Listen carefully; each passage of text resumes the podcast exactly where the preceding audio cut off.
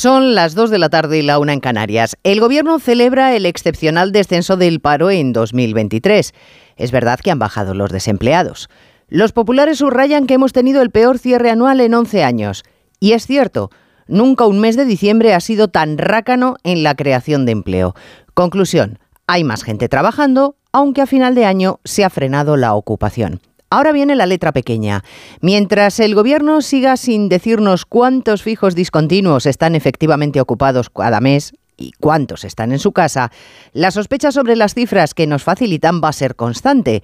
Tienen en su mano arreglarlo. No en vano presumen de ser el gobierno más transparente de la historia.